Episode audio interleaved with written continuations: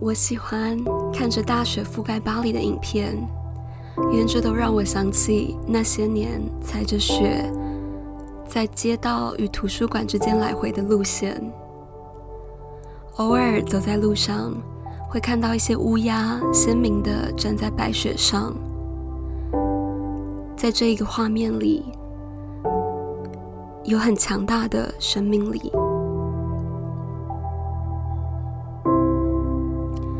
Bonjour, welcome to Le cafe Point。在这里，我们用一杯咖啡的时间，听听有关艺术、文化与它和它之间的故事。到了二零二一年，全球经历了一整年的噩梦，在医疗前线的人们仍旧在用生命与生命搏斗。而去年这个节目开始的初心，是希望可以用声音。陪伴与致敬这些负重前行的人们。今年，生命开始复原，而我们也开始适应与病毒共存的时代。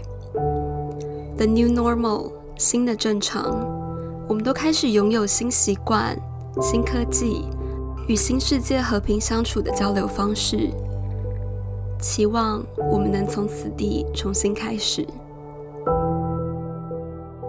截至二零二一年五月为止，法国疫情数量突破五百多万人。在过去的一年里，感染人数甚至成为全世界第四高。但是还好，染疫数量渐渐减缓。法国将开始松绑全国性封锁设施，希望在新的秋季，一切都能回归比较好的轨道。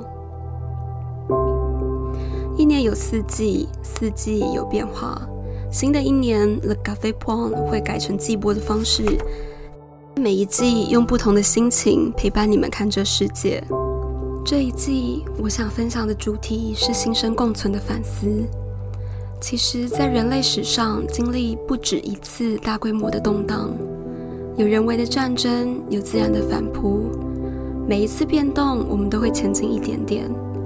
在艺术品中、故事中，或在历史里。听听我们走过的路，希望是潘朵拉盒子里最后的宝物。在适应 the new normal 的同时，时间没有因为我们的心情而停下。在这之中，我们能创造出些什么呢？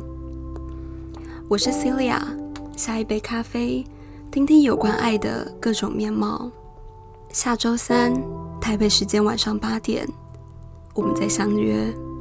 a pianto.